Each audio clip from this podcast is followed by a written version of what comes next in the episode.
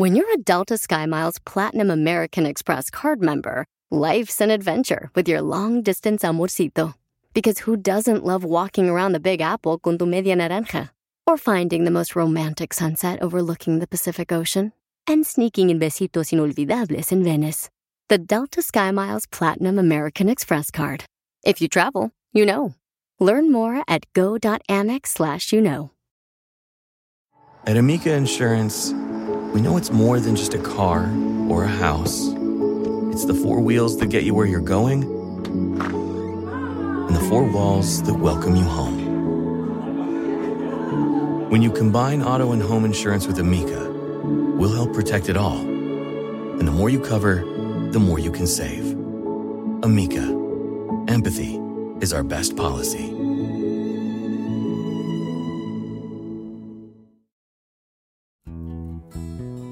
Bienestar integral es la forma de encontrar el balance en tu vida y en All for Ness te brindamos las herramientas para encontrar el Ness. Happiness, Wellness, Kindness and Business. Bienvenido.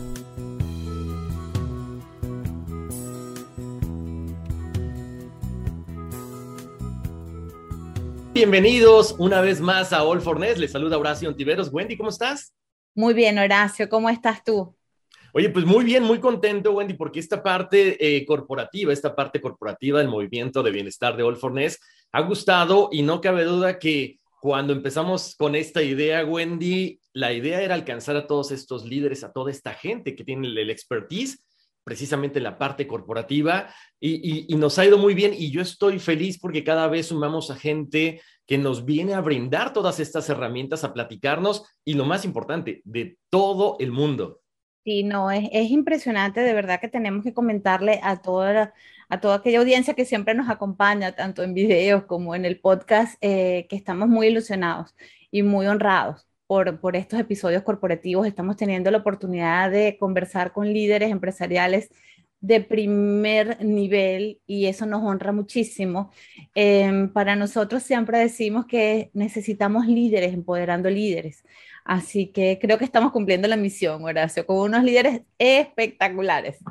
Definitivamente, bueno, invitar a toda la gente que nos ve, que nos escucha, como bien mencionas, a que se suscriban a los canales de YouTube, que se suscriban también a la versión del podcast, porque semana tras semana tenemos mucho contenido que no solamente nos ayuda en la parte de bienestar integral personal, sino también la parte corporativa. Y sobre todo en esta parte corporativa, Wendy, donde estamos enfrentando nuevos retos, donde hablamos de productividad, de responsabilidad social, de salud mental, de resiliencia, todas estas cosas que son tan importantes y que abarcan básicamente la parte del concepto de empresa saludable, ¿no? Así es, Horacio. Eh, la idea es que los contenidos cubran los cinco pilares de salud que establece la Organización Mundial de la Salud, ¿no? Salud física, mental, emocional, social y, y productiva. Entonces, qué mejor que hablar con los grandes para saber cómo hacemos y cómo implementamos toda esta filosofía dentro de nuestras empresas.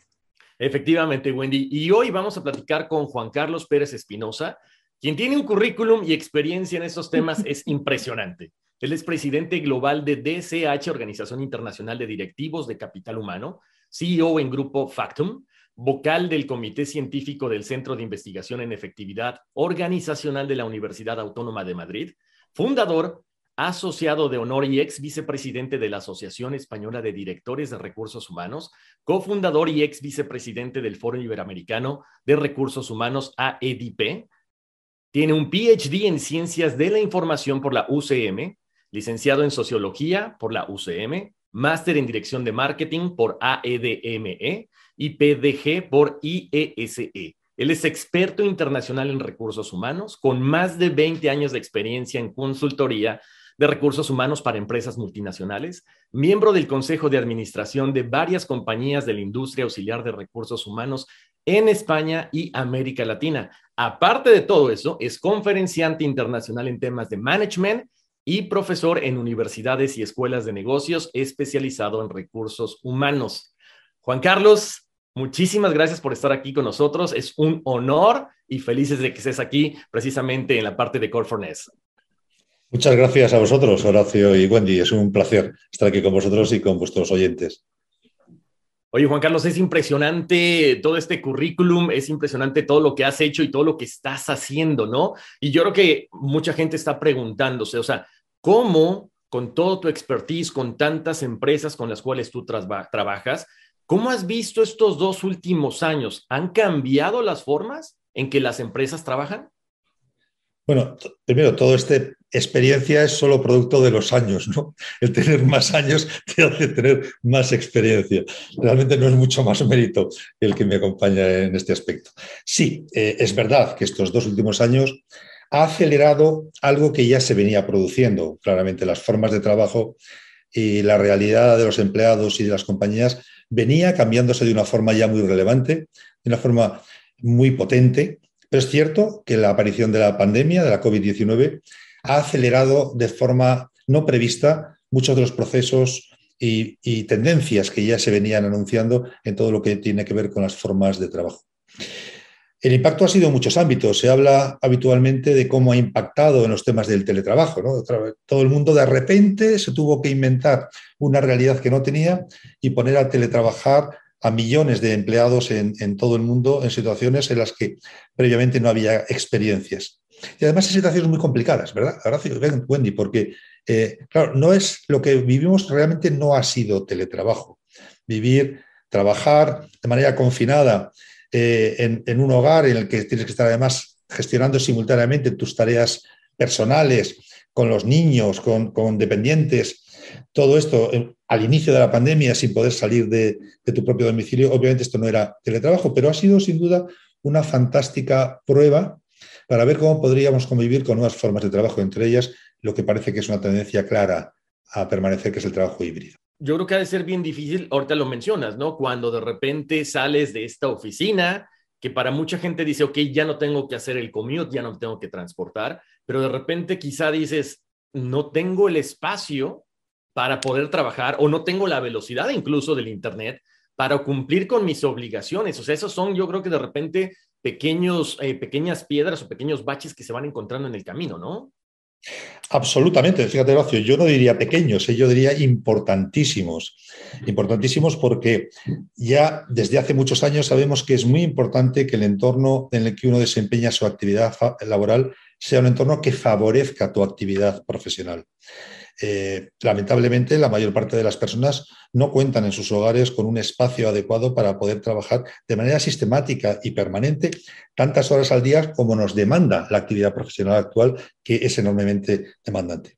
Por lo tanto, el primer problema claramente a resolver por parte de las compañías y por parte de los empleados es cómo poder facilitar entornos laborales, aunque sea en home office, pero espacios de trabajo que permitan que las personas estén en un entorno correcto y adecuado para poder trabajar.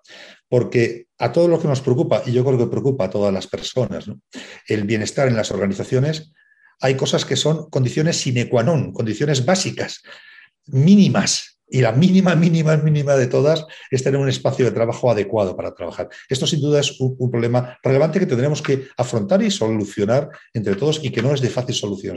Claro, aparte, ¿sabes qué? Es bien importante, ¿no? Porque tú mencionas un espacio, pero de repente a lo mejor tenemos, no sé, trabajamos en un escritorio que está muy viejo, en una silla que está muy vieja. O sea, todas esas también son condiciones que no favorecen a la parte, a la parte laboral, ¿no? Para desarrollar nuestro trabajo. Ahora, muchas veces creo que las empresas se enfocaban en la parte, ok, te proveo una computadora, te proveo todo lo que necesitas, pero también hemos visto, yo siento que es un cambio muy importante porque ya se están destinando ciertos presupuestos para la parte mental y física de los empleados. Con tu experiencia, ¿crees que se están cumpliendo todos estos objetivos o, va muy, muy lento en la, parte, en la parte de Latinoamérica? Tú que también trabajas con, este, con esta parte del mundo. El tema que tiene, todo lo que tiene que ver con la salud mental, el bienestar eh, eh, mental y emocional, la salud socio, socioemocional, es fundamental. Yo creo que esto es un tema, siempre lo hemos sabido, pero si algo ha demostrado también la situación que hemos vivido, es que es extremadamente relevante. Es muy difícil plantearse entornos saludables bienestar corporativo si uno de los pilares centrales no es el bienestar socioemocional. Esto es clarísimo. El impacto que ha producido la COVID-19 en, muchas personas ha sido terrible. Desde el punto de vista social y emocional y psicosocial ha sido terrible. Hay muchas compañías que están empezando a desplegar, afortunadamente, eh, prácticas, políticas y recursos, porque hay que poner recursos para esto, recursos para ayudar a las personas a tener una salud psicosocial correcta. Esto no se improvisa, esto requiere un proceso profesional, estructurado y dotado de recursos, como decía, y las compañías yo creo que se están dando cuenta de que es imprescindible. La COVID también ha tenido este lado positivo, porque ha acrecentado y ha acelerado una demanda que ya se tenía antes también, pero que ahora es un problema indiscutiblemente mucho más claro y evidente. Sobre la diferencia, eh, yo suelo destacar en casi todos los ámbitos que nosotros estudiamos, nosotros, como creo que sabéis, somos una organización que está en, en 13 países, en España y Portugal y en 11 países de América Latina, realmente nueve países y una región, porque Centroamérica y Caribe nosotros lo consideramos como un clúster específico en el que tenemos un, un, DCH Centroamérica y Caribe. Y hacemos estudios, nosotros hacemos muchos estudios y hacemos estudios en los que comparamos la situación de las prácticas de gestión de personas en España y en América Latina, en Europa, vamos, España, Portugal y América Latina, y comparamos. En el primer estudio, la primera sorpresa que tuvimos, porque no partíamos de ese prejuicio, es que iba a haber una importante diferencia en las prácticas en gestión de personas en lo que tiene que ver con Europa y América Latina. Lo cierto es que la, realidad nos ha demostrado que no es así, que las prácticas que nosotros investigamos, lo hacemos de la mano de universidades siempre, todos los estudios, para ver cuáles son las prácticas en Europa y en América Latina, son muy parecidas. Esto tiene una explicación, de cualquier forma, DCH eh, está enfocado fundamentalmente, es un ecosistema fundamentalmente de grandes empresas. Los miembros de DCH son directores o directoras de recursos humanos de empresas generalmente grandes. Y las prácticas de las grandes empresas son mucho más parecidas de lo que creíamos previamente en América Latina y en Europa.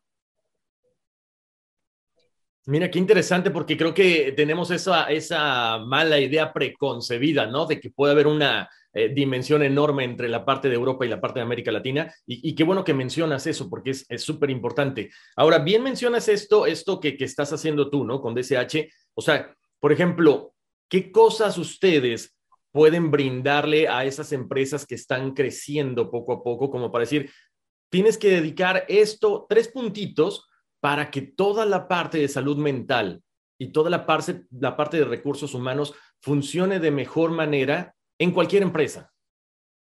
Sí, como te decía, los miembros de DCH, eh, en realidad contamos con más de 3.500 directivos asociados a, a DCH. Son fundamentalmente directivos de grandes compañías, pero lo dices muy bien. DCH se preocupa también por las pequeñas empresas, como no puede ser de otra forma, y por facilitar buenas prácticas a las, a las empresas más pequeñas y al conjunto de la sociedad. De hecho, te comentaba que damos mucha importancia a la generación de conocimiento y a los estudios precisamente por esto. Trabajamos en libros blancos en los que recogemos sobre diferentes ámbitos vinculados con las personas, recogemos las mejores prácticas de grandes corporaciones para ponerlas a disposición del conjunto de la sociedad y de las empresas más pequeñas. Hemos elaborado cuatro libros blancos de manos de cuatro universidades, uno sobre teletrabajo, por la realidad que estábamos, para ayudar a las empresas en, este ámbito, y cuatro, los otros tres, vinculados fundamentalmente con temas de diversidad e inclusión, que es un tema que a nosotros nos parece extremadamente importante, sobre todo porque el concepto que nosotros tenemos de bienestar corporativo es mucho más amplio. Entendemos que el bienestar corporativo implica muchos elementos, entre ellos también una correcta gestión del talento de las corporaciones y de las personas. Y esto incluye, sin duda, una gestión del talento diverso e inclusivo. Eh, y tres de ellos están eh, enfocados a este ámbito. Pero además, trabajamos en diferentes comisiones. Hay comisiones eh, LATAM, comisiones en España y comisiones globales, con de DCH en todos los países. Hoy vengo, de hecho, de, justo antes, de, aquí es la tarde, estamos en, en España, y vengo de una reunión con gran parte del equipo, de los partners sobre cuenta de DCH, porque a partir de 2022, uno de los elementos estructuradores de DCH, que son las comisiones, como digo, ya hay comisiones, como digo, latinoamericanas por países y comisiones globales, trabajan sobre diferentes aspectos. Uno de ellos es una comisión tanto nacional como internacional y latinoamericana de bienestar corporativo. Estas comisiones, el año 2022, una de las cosas que van a hacer es trabajar para generar decálogos de buenas prácticas, de ayudas para que empresas que tienen menos recursos y menos eh, visión, poder ayudarlas a implementar estas políticas y hacer decálogos sencillos, fáciles de implementar en prácticamente todos los ámbitos de la gestión de personas, incluido, por supuesto, todo lo que tiene que ver con el bienestar corporativo. Wow, qué interesante, Juan Carlos. Pues cuenta con nosotros para cualquier eh, soporte que podamos darte eh, en esos temas, porque bueno, pues esa es nuestra misión y no solamente misión como organización, sino misión de vida, ¿no? Ahora, yo los escuchaba conversar y definitivamente ah, quería hacerte una consulta, Juan Carlos. Sí ha ocurrido un cambio de paradigmas en cuanto al foco que deben tener las organizaciones. ¿Por qué te pregunto? Porque siempre hemos escuchado que el foco de toda organización deben ser sus clientes. Pero es que yo creo que todo esto tiene que haber hecho un cambio, porque las empresas están conformadas por personas. Buenas empresas se logran crear por, o empresas sustentables se logran crear por buenas personas. Y las personas necesitan ayuda. Entonces, ¿se mantiene este enfoque, Juan Carlos, o ha comenzado a ocurrir un cambio? Es que no puede haber un enfoque a clientes, no puede haberlo, si previamente no hay un enfoque a personas no es posible que consigamos ofrecer a nuestro mercado potencial, estemos en la actividad en la que estemos, no es posible que podamos ofrecer a nuestros clientes un producto o un servicio adecuado si no es a través de las personas que forman parte de la organización. A mí a veces me preguntan, esta pregunta tan típica que se hace, ¿no son las personas el activo más importante de las empresas? Esto lo pregunta todo el mundo, ¿no? Siempre que pregunta esto yo contesto lo mismo, no no son el activo más importante, son el único activo que tienen las empresas. No hay ninguna ventaja competitiva de una compañía sustentable en el tiempo que no sea una derivada concreta de personas. La tecnología la desarrollan personas, la innovación la desarrollan personas, los procesos los definen personas, los productos los diseñan personas. No hay nada en una organización que le genere ventajas competitivas que no sea una derivada directa de personas. Por lo tanto, una organización solo puede ser competitiva si dirige adecuadamente, si gestiona adecuadamente el talento de la organización. Y para hacer eso hay que tener un enfoque absoluto hacia las personas. Yo creo que esto las empresas más competitivas lo tienen cada vez más claro, que el centro de su gestión tienen que ser sus propios empleados, porque solo empleados que estén bien integrados en el proyecto, en el propósito y en la razón de ser de la compañía, podrán desplegar los productos o servicios que realmente requieren los clientes. Yo no creo que sea contradictorio, creo que son dos caras de la misma moneda y que la una es imposible sin la, otra. Súper interesante ese punto y creo que es, es, es, vital, ¿no? Para entender lo que estamos viviendo, porque a final de cuentas, bien mencionas, las empresas están conformadas por estas, estas personas, ¿no? Ahora, Juan Carlos, me imagino que obviamente la parte de la medición debe de haber, cambiado también muchísimo, ¿no? Porque de repente, ok, eh, en algunas empresas te hacen como un cuestionario, ok, ¿cómo te sientes trabajando? ¿Estás estresado y todo esto? estas mediciones pueden, ¿de qué forma cambian más que nada ahora que la gente está trabajando desde su casa? ¿Hay más estrés, hay menos estrés? ¿La gente está más relajada? ¿Cómo, cómo ha cambiado toda esta parte de la medición? Aquí queda mucho por hacer, ¿eh? Aquí queda mucho por hacer porque también muchas veces estos KPI, estos elementos, estos indicadores que hemos ido identificando tenían que ver también con formas de entender la gestión que se corresponden un poco con la realidad hacia la que vamos. Eh, es verdad que el, ámbito del, del trabajo híbrido podría facilitar entornos más flexibles, entornos que facilitan más la conciliación entre las personas. Pero la práctica no siempre es así. ¿Se genera más estrés o menos estrés? Depende mucho, volvemos al inicio de la conversación, depende mucho del entorno que se consiga generar para nuestros empleados en el home office. Puede ser un elemento que ayude a estar, conciliar mejor, estar más, más relajado, tener menos estrés o al revés. Luego, la forma de dirigir las personas en entornos híbridos son formas de dirigir completamente diferentes. Hombre, esto ya lo sabían todas las compañías que trabajan con equipos multinacionales y con equipos internacionales. Cuando tú tienes un equipo internacional, nosotros tenemos actividad, como decía, en, 13 países, obviamente en cada país hay personas diferentes. Si uno cree que la forma de dirigir personas y dirigir proyectos está basado en que tengas a la persona en un espacio concreto, se equivoca, obviamente se equivoca.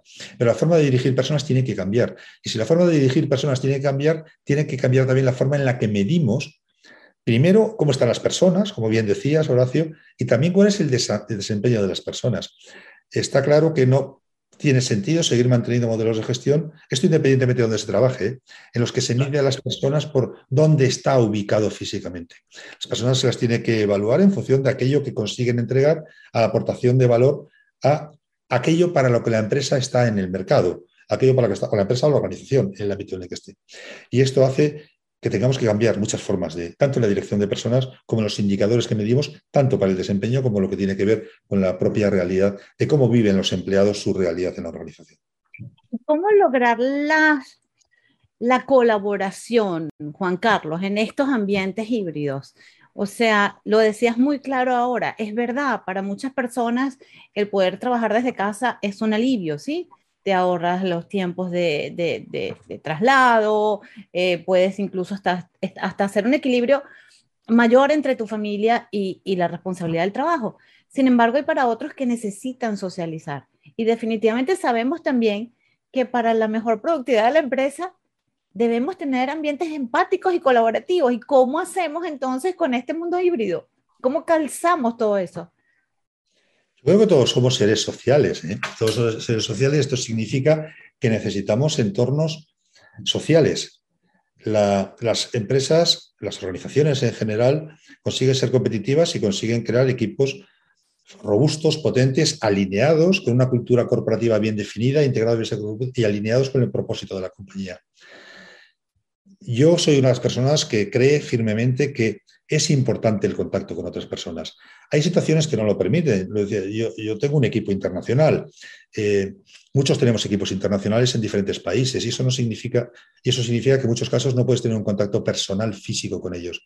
Ahora, siempre que, sea posible, establecer entornos en que las personas interactúen entre ellas es tremendamente positivo. Mira, nosotros hacemos para los miembros de DCH, que no son ni siquiera empleados, obviamente son nuestros asociados, durante esta pandemia hemos tenido una actividad online frenética, enorme, pero estamos intentando en lo posible volver a tener entornos presenciales, porque es importante que las personas, que las personas se tocan, se vean, se eh, interactúen, sientan al otro ser humano que tienen delante. Y en muchos procesos, como sabemos, de generación de innovación, de entornos colaborativos, es importante, cuando se puede, no siempre se puede, cuando se puede tener al menos una parte de la actividad profesional en entornos que faciliten esa interacción entre individuos. Eh, qué complicado todo esto, ¿no? Porque aparte, sabes que, Juan Carlos, se me viene ahorita a la mente también que de repente a lo mejor antes como empleado tenías el estrés de cumplir con tu trabajo pero ahora también tienes el estrés de que compartes el espacio o más espacio, más tiempo con tu familia, con tu esposa. Entonces, de repente, ¿cómo sopesas el estrés del trabajo más el estrés de la familia, más el estrés de la pareja? O sea, los índices de estrés se han volcado, ¿no? Se han triplicado en muchos lugares, especialmente en América Latina. Estrés, ansiedad, o sea, es más complicado yo creo que antes. Sin duda, y además porque el teletrabajo tal y como lo estamos implantando, repito, porque todavía no hemos integrado bien, hemos dado una respuesta a una situación extrema y la hemos dado fantásticamente bien. Mira, nosotros el otro día entregamos en una gala que hacemos en Madrid, una gala de recursos humanos, que entregamos premios a directivos de, capital humano, entregamos a diferentes facetas y entregamos un premio especial a cómo ha respondido el mundo de la empresa ante el COVID-19 y los directores de personas, porque es verdad que la respuesta ha sido extraordinaria a una situación extremadamente complicada. Pero eso no es sustentable. Este modelo no es sustentable, eh, porque efectivamente lo que va a hacer es generar más estrés. No solo por lo que dices que también, Horacio, es porque nos estamos acostumbrando a que antes, por la propia actividad en la que había reuniones en diferentes sitios, teníamos momentos para que la cabeza descansara. Ahora, muchos de nosotros, yo incluido, ¿eh? me meto en el saco. Empiezo a primera hora de la mañana y muchos días estoy hasta el final de la tarde de reunión en Teams o en la herramienta que sea, de reunión en reunión, una tras otra, tras otra, tras otra, tras otra, sin tener ni siquiera un espacio para, para pensar y reflexionar. Si a esto le unes, además lo que tú dices, si estás en un entorno en el que tienes que estar conviviendo con tu familia, con tus niños, con, eh, hay, que preparar la comida, hay que eh, organizar la casa. Eh, claro, el, tema es extremadamente complejo. Cuando tienes un entorno, o teníamos un entorno exclusivamente presencial, la verdad es que era más fácil estructurar nuestra actividad también. Era más fácil estructurar nuestros tiempos. En un evento que tuvimos otro día, un doctor en psicología estaba comentando también, que yo creo que un buen criterio. Hay muchas personas, ponía un ejemplo, ¿no? que yo creo que es muy ilustrativo, que es el mundo del deporte. A muchos de nosotros nos gusta hacer ejercicio, pues mantenernos bien, mantenernos saludables. Si hablamos de, empresas que deben ser saludables, nosotros debemos intentar también tener buenas prácticas en este ámbito. Y decía, igual que hay muchas personas que para poder tener una práctica deportiva regular necesitan estar en un entorno que lo facilite, necesitan ir a un gimnasio en el que están con otras personas, hay un monitor que les está motivando, hay, y bueno, muchas personas necesitan esto para poder tener una sistemática deportiva hay muchas personas que necesitan un entorno laboral que le facilite lo mismo, porque no todos somos iguales. Y, esto hay que tenerlo muy en cuenta a la hora de definir los modelos de trabajo también. ¿Qué necesitan las empresas y qué necesitan las personas para poder tener un trabajo en el que se encuentren cómodos, en el que se encuentren bien, en el que tengan un nivel de, estrés razonable y no los disparates, efectivamente, que en muchos casos estamos planteando. Todos sabemos que el estrés ni es malo ni es bueno, ¿no? Lo que es malo es el distrés, ¿no? Eh, pero el estrés, aquello que te bloquea, cierto grado de estrés que te genera actividad, si no te bloquea, es imprescindible en muchos ámbitos. Pero una gestión adecuada de esto requiere entornos que faciliten esto también. Es un tema que tenemos que resolver las empresas y que no es de fácil solución. No es de fácil solución porque estamos ensayando. El otro día también un evento que teníamos con directores de recursos humanos asociados nuestros decía uno de ellos con razón. Seguimos ensayando.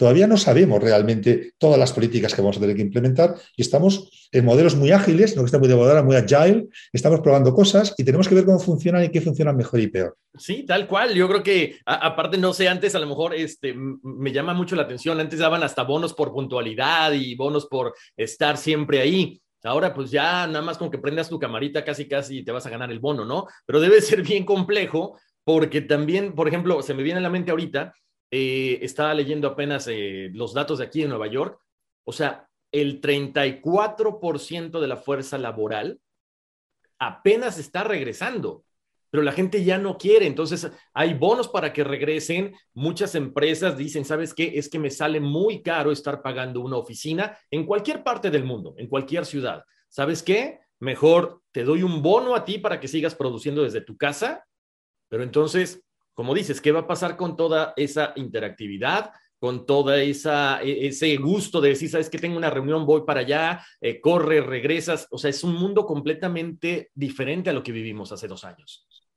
Claro, eh, muchos están abogando, y yo creo que tienen razón, es que las empresas van a tener que crear entornos en los que los empleados quieran ir quieran ir porque se encuentran cómodos, porque se encuentran bien, porque les facilita la colaboración, les facilita trabajar mejor. Claro, si no genera estos entornos es muy difícil que alguien prefiera tener que desplazarse, efectivamente, como porque al final es tiempo que estás dedicado a desplazarte de un sitio a otro. Y, esto es una tarea que no es, no es sencilla y las compañías aquí tienen que hacer un esfuerzo importante. Los entornos de trabajo están cambiando muchísimo y van a cambiar mucho más. Y la forma de entender el lugar de trabajo va a cambiar mucho más también. Y estamos avanzando muy rápido en estos ámbitos, pero nos queda mucho por hacer todavía. ¿eh? Luego hay un tema que no debemos olvidar y es un tema cultural. Muchas veces hablamos también de lo que pasa en el norte de Europa o lo que pasa en Estados Unidos. En los mundos anglosajones y nuestros mundos no son iguales. Eh, y en esto España y Portugal y, América Latina en muchas cosas somos muy parecidos. Hasta hace muy poco tiempo, pero muy, muy poco tiempo, como sabemos, teníamos unas culturas empresariales basadas en el presencialismo peor entendido, además, ¿no? Cuantas más horas pasaba alguien en su puesto de trabajo, mejor. Esto lo hemos ido arrastrando durante años y años y años y años. ¿eh? Esto ha sido muy típico de, de, los entornos en América Latina y en España, muy típico. Esto afortunadamente está evolucionando, ¿no? Y las cada vez, porque no pasa de otra forma. Obviamente las empresas cada vez tienen sistemas de gestión más eficaces y obviamente la única forma de gestionar correctamente es por resultados y no por pasar disparates que hacíamos antes. Yo recuerdo, lo recordaréis vosotros, en América Latina pasaba mucho, he estado mucho en América Latina también, como en España, y aquí pasaba igual también. Parecía que el mejor empleado es el que más horas pasaba. Hombre, no, el mejor empleado será el que más horas pase en la oficina, será el que obtenga mejores resultados, el que más valor aporte, el que más, esté más alineado con el propósito de la compañía. Y esto, esto está cambiando mucho muy rápidamente, afortunadamente. Pues ojalá, ojalá, Juan Carlos, porque yo creo que todavía en América Latina... Eh, sobre todo en empresas medianas a pequeñas, eso todavía es un tabú. Eh, yo creo que la pandemia nos ha hecho cambiar de alguna u otra manera a, juro, ¿no? Por obligación, pero, pero bueno, esperemos, esperemos que de verdad todas tomen conciencia de, esto, ¿no? Fíjate, Wendy, dices una cosa muy interesante. La diferencia fundamental comparando América Latina y el sur de Europa, te hablo fundamentalmente de Portugal y España, la diferencia fundamental no está en las regiones, las áreas regionales, sino está en el perfil de compañías. Exactamente, Juan Carlos. Es mucho más parecido, es mucho más parecido todo, ¿eh? los sistemas de gestión, la orientación de las empresas, los modelos, todo, mucho más parecido en las grandes compañías, independientemente del país en el que estén, que en un mismo país es más diferente un mismo país en función del tipo de compañía que el mismo tipo de compañía en diferentes países. Y esto es una situación compleja también para entender desde el punto de vista país, ¿eh? Porque produce una ruptura enorme entre aquellas personas que están trabajando en el mundo corporativo y las personas que están trabajando en pequeñas empresas, que son la inmensa mayoría de la población, tanto en América Latina como en España. Ahora, Juan Carlos, por ejemplo, en este caso de, eh, digo, hablamos mucho de, la parte de bienestar corporativo, ¿no? Lo hemos visto que la, la, salud laboral comprende varios pilares, ¿no? La parte mental, la parte física, la parte ambiental y la comunidad.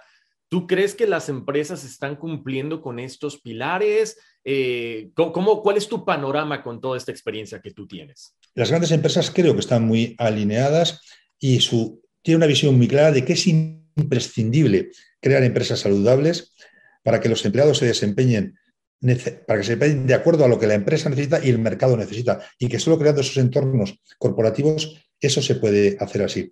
Creo que sabéis, nosotros entregamos todos los años un premio, unos premios en el Parlamento Europeo, en Bruselas, eh, unos premios que para empresas europeas llamamos Empresa Europea de la Salud y el Deporte, y para empresas no europeas, empresa, en este caso americana de la salud y el deporte, en el caso de, América Latina. Nosotros evaluamos tres pilares. Que la empresa fomente la actividad física entre sus empleados, que tenga políticas y prácticas concretas para mejorar la salud física de los empleados y que tenga políticas y prácticas concretas para la salud psicosocial o psicoemocional de los empleados. Son los tres pilares que trabajamos. Eh, hace muy poco, os lo comentaba, eh, tuvimos eh, la defensa de una empresa latinoamericana de su, de su, candidatura para este premio de cara ahora, que le presentamos, lo entregaremos en diciembre. Y en la defensa de su candidatura, las prácticas que nos trasladó eran absolutamente equiparables a las de las empresas que hemos premiado hasta ahora en Europa. Es decir, creo que en el mundo de la gran empresa sí hay una conciencia clara de esta necesidad, donde tenemos mucho trabajo que hacer todavía y creo que ahí todos tenemos que empujar. Las propias grandes empresas, organizaciones como nosotros, que tenemos que aprovechar toda esa experiencia de las grandes corporaciones para trasladar al conjunto de la sociedad, organizaciones como la vuestra, entidades que comunican, todos tenemos que hacer un esfuerzo importante para que las medianas empresas y las pequeñas empresas entiendan que sólo así se va a conseguir ser competitivo, que invertir y crear, que muchas veces no es cuestión de dinero, es cuestión de enfoque, ¿eh? Eh, invertir y pensar que tenemos que crear entornos saludables para nuestros empleados es una forma de facilitar que seamos competitivos como compañía. Y que si no hacemos esto, vamos a tener muy pocas posibilidades a medio plazo de ser competitivos en entornos que son enormemente complejos. Yo suelo diferenciar, porque siempre hablamos de gran empresa, pequeña y mediana. Claro, entre las pequeñas empresas hay también startups. Claro, startups tienen un, un, foco completamente diferente, porque muchas de ellas son muy innovadoras. Tienes empresas muy pequeñitas, pero que son tremendamente innovadoras. Por lo tanto, hay la diferencia a pesar de lo que decíamos antes, que es verdad, cuando hablamos de pymes y hablamos de gran empresa en el concepto tradicional, pero hay muchas pequeñas empresas, muchas startups, que son tremendamente innovadoras, también en el ámbito de la, gestión de personas y también en el ámbito de la salud corporativa. Mira, nosotros hacemos una vez al año también un evento que llamamos DCH eh, HR Tech Summit, que es un summit en el que convocamos a startups tecnológicas de recursos humanos, de tecnología aplicada a recursos humanos de todos los países en los que estamos. El año pasado se presentaron 150 startups, de las que se seleccionaron cuatro por cuatro categorías diferentes. Enfrente de la defensa de estas cuatro startups había un comité de expertos, que eran directores y directoras de recursos humanos de nuestra organización, de grandes compañías. Y el comentario habitual que me decían los directores y directoras de recursos humanos cuando salían es, oye, qué propuestas tan innovadoras. En el mundo corporativo muchas veces pensamos que lo estamos haciendo todo y que tenemos una visión clara y no es verdad. Hay pequeñas empresas, startups, que están haciendo proyectos enormemente innovadores y con una visión enormemente innovadora. nosotros estamos acercando el mundo de la innovación abierta así también al mundo corporativo, porque el mundo corporativo, a pesar de que es verdad todo lo que decíamos, también tiene que seguir evolucionando y atrayendo conocimiento desde el exterior que le va a ayudar a entender mejor los entornos en los que operan y las necesidades y respuestas que tienen que dar a sus entornos. Así. Y esa, y esa también, esa innovación que tú hablas de, de estas empresas startups, también viene dada por las nuevas generaciones, ¿no? Tienen otro concepto definitivamente, Juan Carlos, eh, tienen otro concepto del balance, eh, de mm, eso, de no quedarse estancado, de pensar fuera de la caja, Ahora, ¿cómo afecta estas nuevas generaciones? O sea, por un lado, es perfecto cuando ellos eh, promueven este tipo de evolución, pero ¿qué pasa cuando esas nuevas generaciones tienen que adaptarse a esta transición que estamos viviendo, las empresas tradicionales con estas nuevas condiciones que nos presenta el mundo y los negocios? Em, ¿Cómo manejar esas nuevas ímpetus de las nuevas generaciones que están más abocadas a temas de bienestar, definitivamente. Eh, yo lo digo incluso en lo personal, mis hijos, eh, mis hijos buscan un balance entre lo mental, eh, su, su, salud física, comen saludable, hacen ejercicio. yo a su edad no lo hacía, o sea, tienen otra conciencia y eso se refleja en las nuevas generaciones de profesionales. ¿Cómo lidiar con esto? Esto, esto es, es obviamente, es, es bueno, es malo. ¿Cómo lidiamos?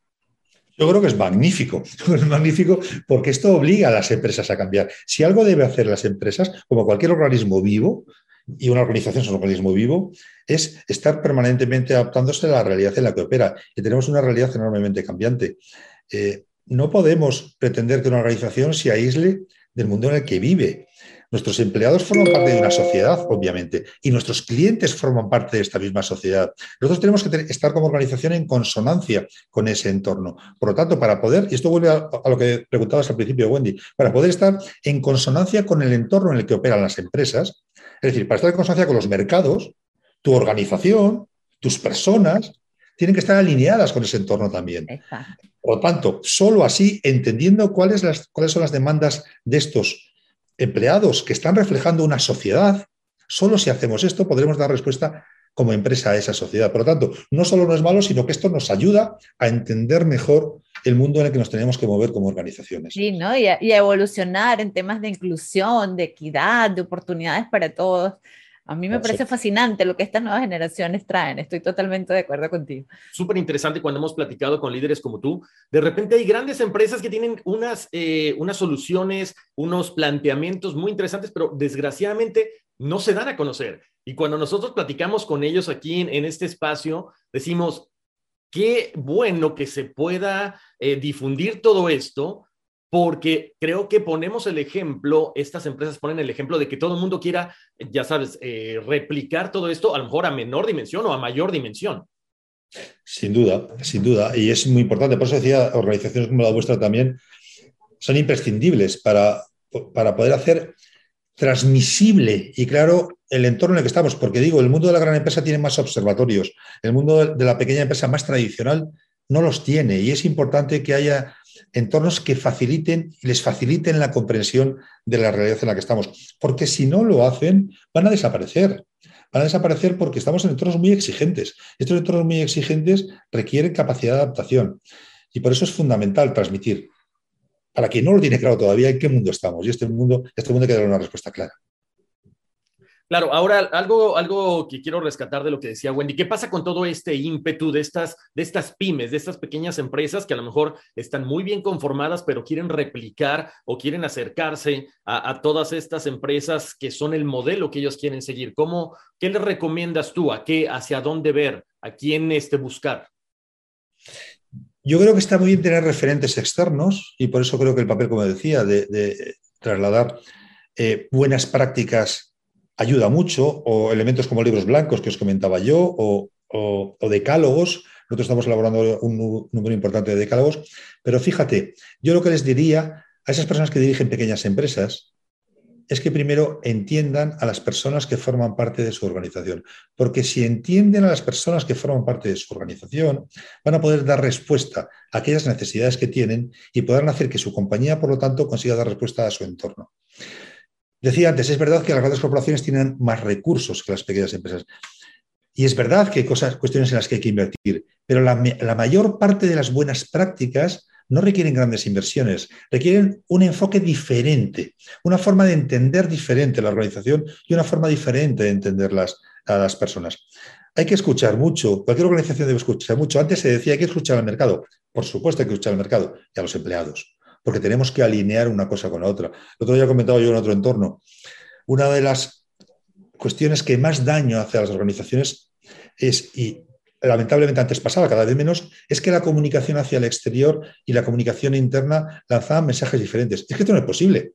Uno no puede tener mensajes disonantes entre lo que manda hacia el exterior y manda a, sus empleados.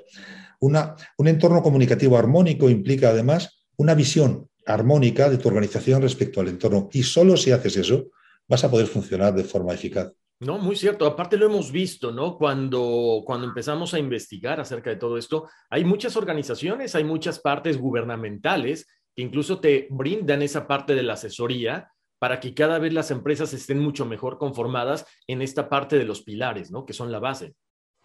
Sí, sí, hay mucha información, como digo, y además organizaciones como la vuestra, como DCH, eh, hay muchos ámbitos en el...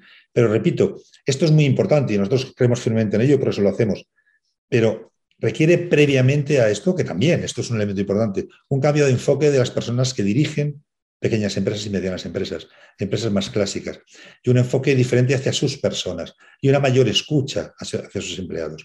Porque si hacen, si tienen una organización más abierta hacia el interior de la empresa, podrán ser, dar mejores respuestas hacia el exterior. Ahora, aquí me preocupa una cuestión, porque de repente eh, estos, estos conceptos para mucha gente son nuevos. Es que sabes que lo mencionabas ahorita, ¿no? Es que las empresas grandes tienen ciertos presupuestos. Yo tengo muy poco dinero o no tengo absolutamente nada para poder brindarle a mi gente. Tú lo dijiste ahorita, hay que escuchar a la gente que está a nuestro alrededor. Pero entonces también, ¿cómo trato yo, que, estoy, que soy un startup, como mencionabas ahorita, de tratar de funcionar al mejor nivel para poder hacer lo mismo que una empresa está haciendo, pero a mucho más grande escala. Me permitirás que vuelva a lo mismo, escuchar bien, porque generalmente escuchamos con prejuicios. Y cuando escuchamos con, prejuicios, habéis oído que en psicología hay un elemento que es muy clarificador, que es el sesgo de confirmación. Cuando tú eh, piensas con prejuicios, buscas aquella información que te confirma lo que tú quieres pensar.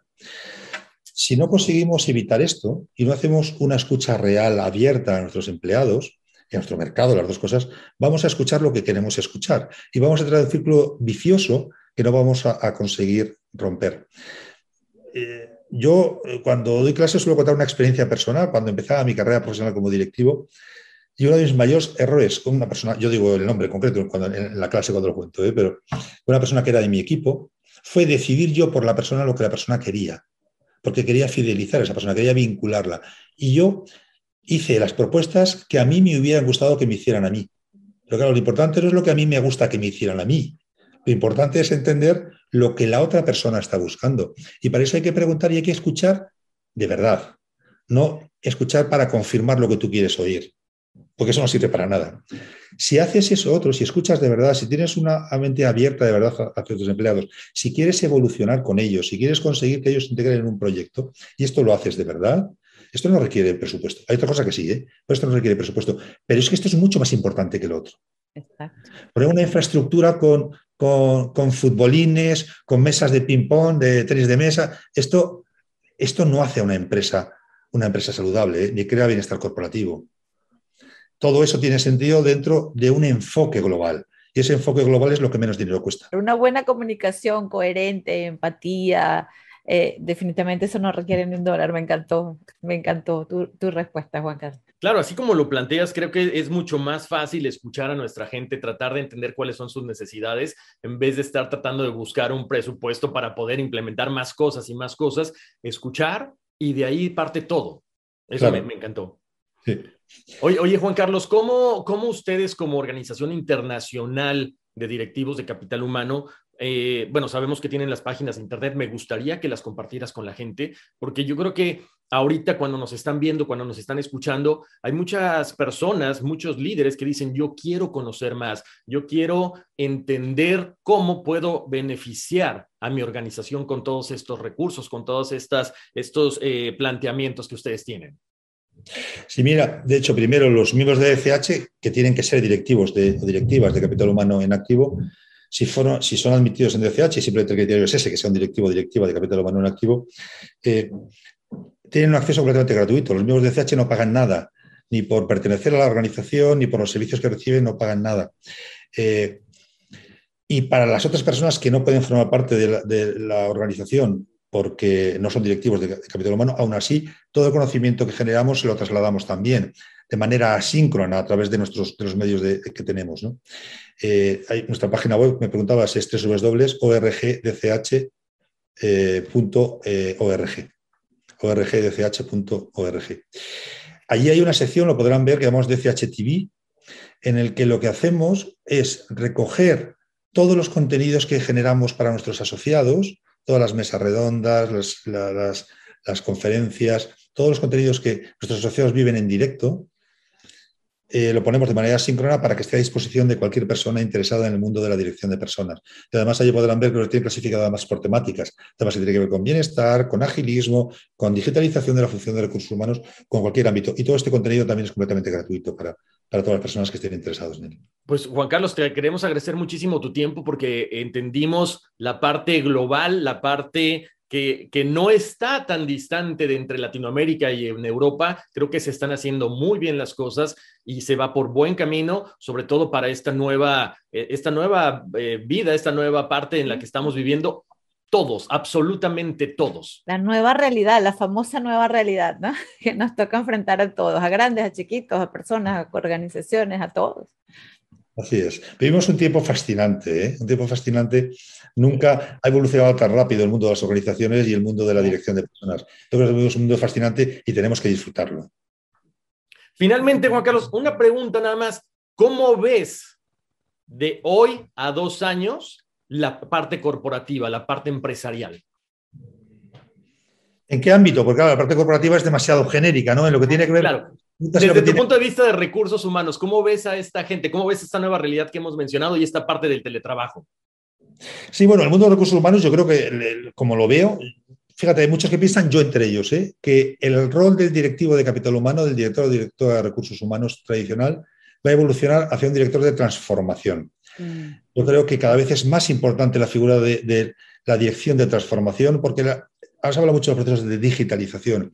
La digitalización de una organización es, en primer lugar, una transformación cultural. No es la integración de muchos elementos tecnológicos. Es primero una transformación cultural y luego la integración de todos los recursos, afortunadamente, que contamos hoy enormes, muchos muy baratos también desde el punto de vista tecnológico, porque la tecnología ha permitido también reducir mucho los costes. Pero primero es una transformación cultural. Esa transformación cultural, en el centro de esta transformación, deberían estar lo que son los directores de personas y de las organizaciones. Y solo así será sustentable ese rol y creemos que ese rol es como más valor va a aportar a la organización. Y desde el punto de vista del trabajo, en mi opinión, eh, vamos a ir a un modelo híbrido. Yo creo que, eh, excepto en determinados perfiles, quizás en perfiles de programadores, en determinados perfiles, el modelo híbrido es necesario porque también es necesaria la relación entre las personas. Y además creo, no solo que es necesaria, creo que es muy importante la, eh, crear entornos de relación y entornos colaborativos. Por lo tanto, claramente iremos probablemente a un mundo híbrido que tendrá lo mejor de los dos mundos, del mundo online y del mundo presencial. Muy bien. Juan Carlos, pues muchísimas gracias por tu tiempo. Como siempre, es, es un honor, es un placer platicar contigo y que compartieras con toda esta gente que nos está escuchando, que nos está viendo toda esta experiencia y sobre todo también no lo que estamos viviendo, sino lo que, lo que vislumbras tú a futuro. Muchísimas gracias. Te mandamos un abrazo muy grande. Muchas gracias a vosotros. Muchísimas gracias, Juan Carlos. Un abrazo muy grande hasta Madrid y, ha sido realmente un honor escucharte. Yo me he disfrutado muchísimo esta conversación. Muchísimas gracias. Yo lo he pasado muy bien también este, esta charla, me ha encantado. Ha sido un verdadero placer. Horacio, Wendy, creo que estás haciendo una gran labor y, muchas gracias también por, por invitarme. Para mí ha sido un placer, de verdad. Muchísimas gracias. Bueno, pues un saludo para toda la gente que nos ve, que nos escucha. Aquí llegamos a un episodio más de All for Ness. Hasta la próxima. Bye, Wendy. Bye.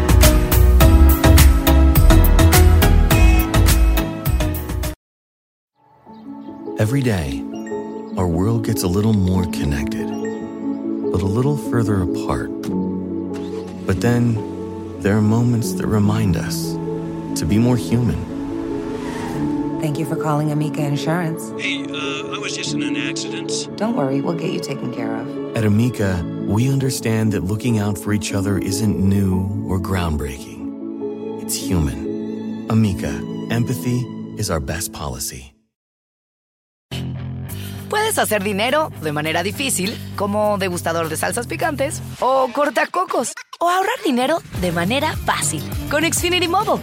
Entérate cómo clientes actuales pueden obtener una línea de un límite intro gratis por un año al comprar una línea de un límite. Ve a es.xfinitymobile.com. Oferta de línea o límite gratis termina el 21 de marzo. Aplican restricciones. Xfinity Mobile requiere Xfinity Internet. Velocidades reducidas tras 20 GB de uso por línea. El límite de datos puede variar.